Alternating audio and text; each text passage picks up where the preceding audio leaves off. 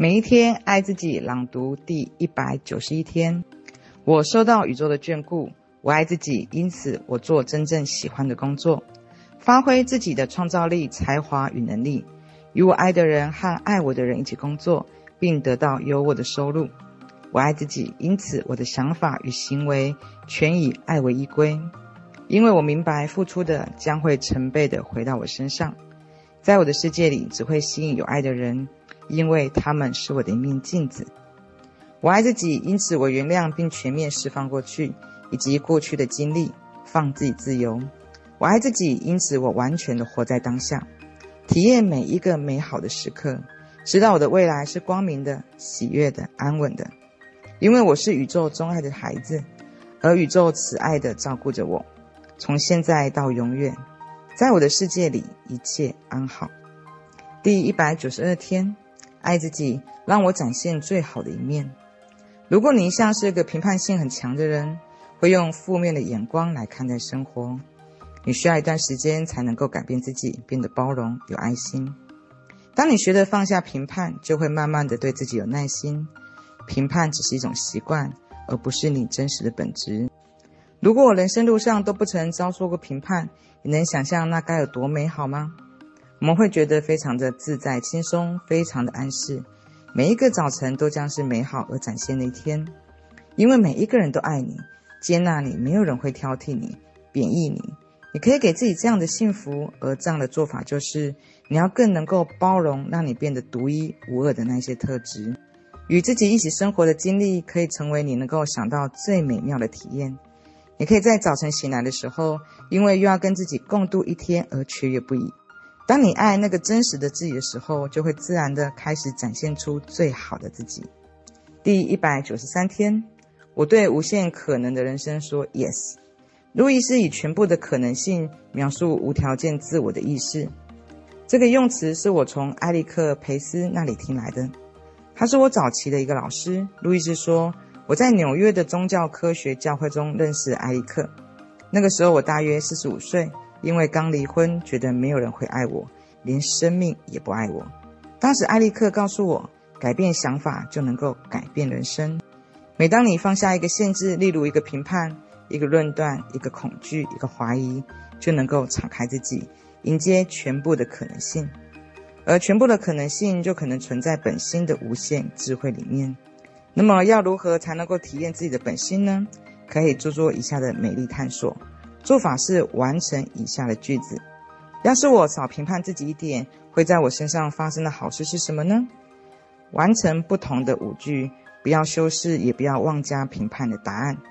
允许你的本心对你说话，让自己沉浸在所有的可能性中，敞开自己，让真正那个你的本质来启发你、指引你。第一百九十四天，拿回主导权，掌控自己的思维。大多数人都养成在心里不断抱怨的习惯。每次我们一旦抱怨，其实就是一个认可，而且是非常负面的认可。我们越爱发牢骚，就越会发现更多可以抱怨的事情。我们关注什么，生命就会给予我们什么。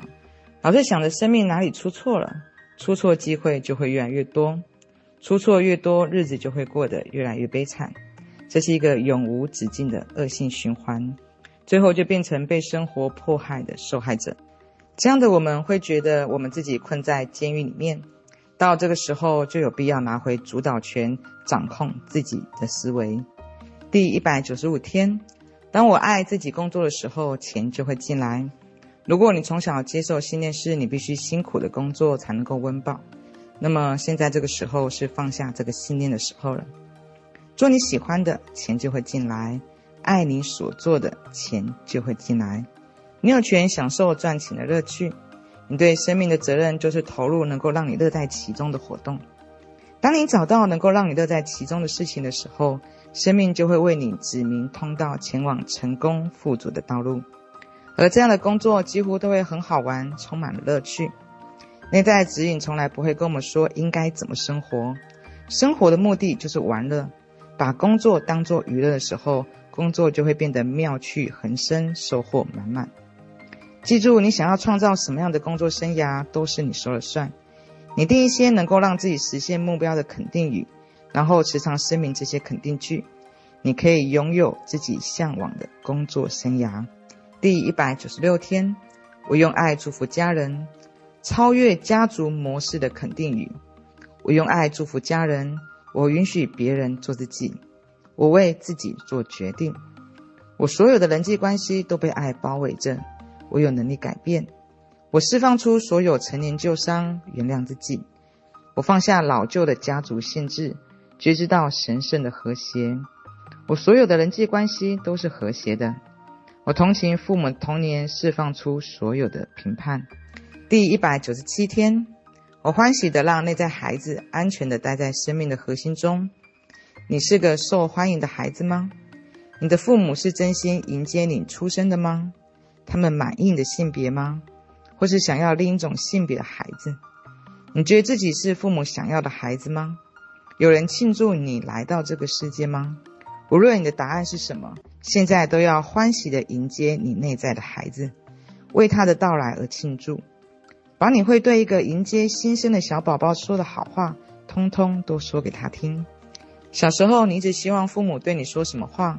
你很想听到，但父母从来不曾说的是什么呢？那么现在就对你内在孩子说出这些话。每一天都看着镜子中的自己。对你的内在孩子说那些话，连续一个月，看看会发生什么呢？第一百九十八天，我现在选择释放出所有的伤痛与怨恨。怨恨是长期埋藏的愤怒，怨恨的主要问题是它会停驻在身体里，久久不移动。假以时日，就会沸腾到侵蚀身体，往往会演变成肿瘤或癌症。因此，压抑愤怒会让怒气停留在身体里面。非常不利于健康，是时候让这些情绪离开了。我们所接受到的家庭教育通常会不允许我们发脾气。大人会教孩子说生气不乖，尤其对小女孩。生气在家里面是不被允许的行为。如果家里面只能有一个人可以发脾气，那那个人通常是家长。因此，我们从小就学会了忍气吞声，咽下自己的愤怒，不表现出来。现在我们要意识到。抱着怒气不放的人是我们自己，没有人可以逼迫着我们紧抱着怒气不放。第一百九十九天，我与哀伤和平共处。哀伤过程至少需要一年的时间，我会给自己时间和空间，好好度过这自然正常的生命过程。我会温柔地对待自己，允许自己经历哀伤。一年后，哀伤开始消散。我现在已经觉知到。我从未失去过任何人，因为我从来不曾拥有过任何人。眨眼间，我就会再次连接到那个灵魂。现在，我可以感觉到爱环绕着我，无论他们在哪里，我都会用爱环绕着他们。每一个人都终须死，树木、动物、禽鸟、河流，甚至是星辰，也都有生有死。我也一样。所有一切都按照着完美的时空序列而发生。第两百天，每一次宽恕都是爱自己的表现。我与生命同在，所有生命都爱我、支持我，因此我要求自己拥有充满爱的开阔胸襟。任何时候，我们都会努力做到最好。我也一样。过去的已经过去了。我既不是我的父母，也不是他们的怨恨模式。